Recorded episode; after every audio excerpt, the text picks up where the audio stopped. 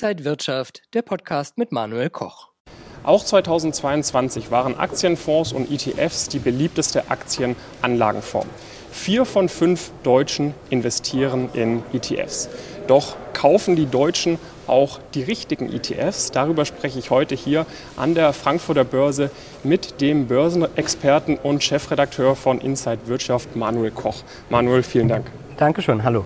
Manuel, warum sind ETF-Sparpläne so beliebt unter den Deutschen?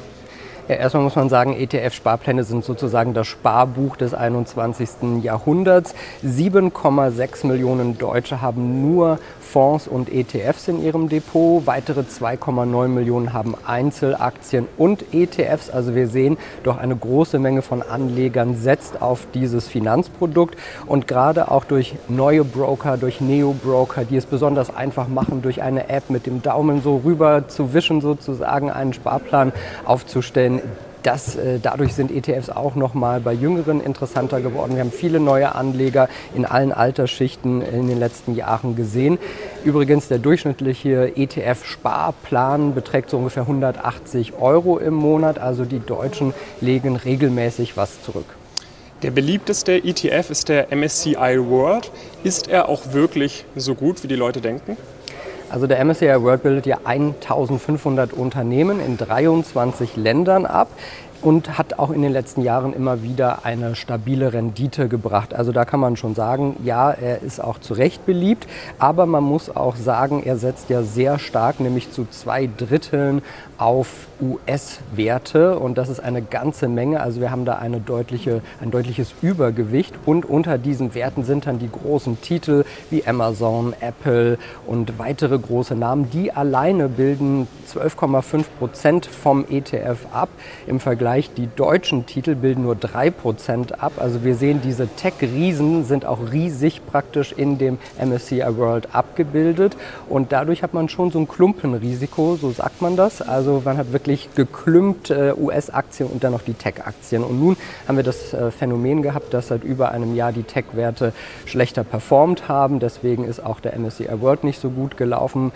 Trotzdem kann man sagen, US-Aktien, US-Unternehmen sind stark und auch wenn sie jetzt eine schwächere Phase haben und europäische Titel vielleicht stärker sind, werden die in der Zukunft auch wieder kommen. Auf dem zweiten Platz liegen ja ETFs, die nur auf den SP 500 setzen. Ähm, dort hat man dann ja eigentlich eine noch stärkere Übergewichtung von US-Aktien. Wie stehst du dazu?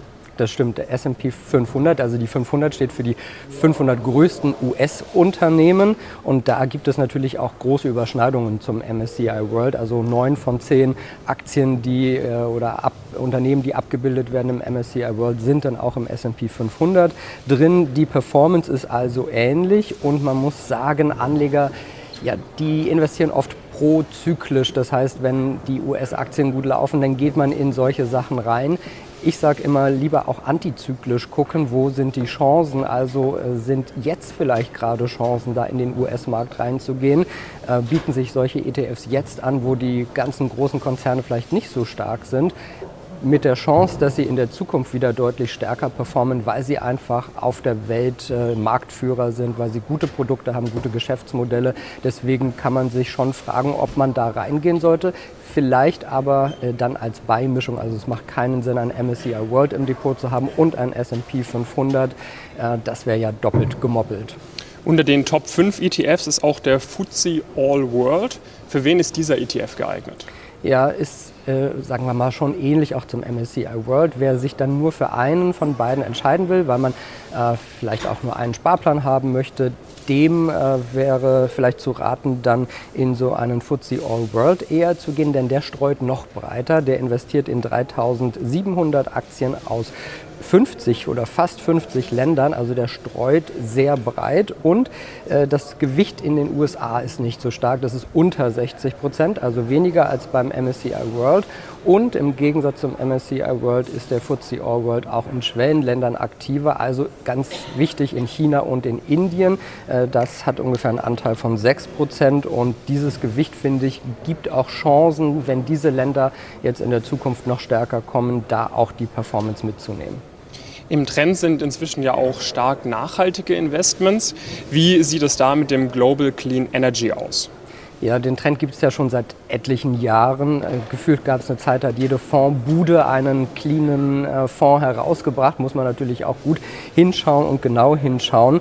Äh, trotzdem muss man sagen, es gibt aber wirklich auch einen Trend. Die EU hat den Green Deal vor einigen Jahren beschlossen. In Deutschland haben wir die grüne Bundesregierung. Also da gibt es viel Geld und viel politischen Druck, dass diese Finanzprodukte auch in der Zukunft weiter gefördert werden. Ähm, man muss trotzdem natürlich natürlich sagen, jedes Finanzprodukt hat Risiken, also auch grüne Finanzprodukte und man muss genau gucken, wo rein investiert wird.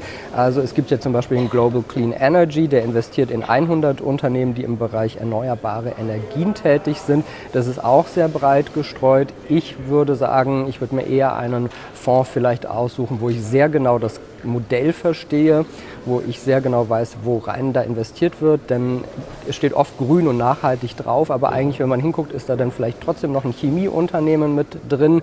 Wir hatten die Diskussion, ob äh, Waffenhersteller auch grün sozusagen nachhaltig sind. Das muss man dann für sich erstmal so analysieren, aber die Chance auf Rendite und vielleicht dann auch noch in etwas Gutes zu investieren, die ist schon da.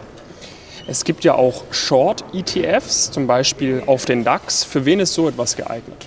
Ja, da muss man schon sagen, das ist eher was für Zocker. Also ähm, wer jetzt gesehen hat, der DAX äh, hat eine Schwächephase gehabt, der äh, geht auch da wieder so prozyklisch rein. Aber jetzt haben wir gesehen, der DAX performt seit äh, November wieder sehr, sehr gut. Das heißt, die Leute, die in diese Short äh, DAX Daily ETFs reingegangen sind und die gibt es sogar noch als äh, zweifach gehebelt, die haben jetzt auch schon wieder sehr viel Geld verloren. Also ich kann Anleger nur raten, wenn man sich nicht so gut auskennt, vielleicht noch eher Anfänger ist, sollte man in solche Sachen eher nicht reingehen. Wenn man das hohe Risiko gehen will, okay, aber es ist doch deutlich mehr Risiko vorhanden.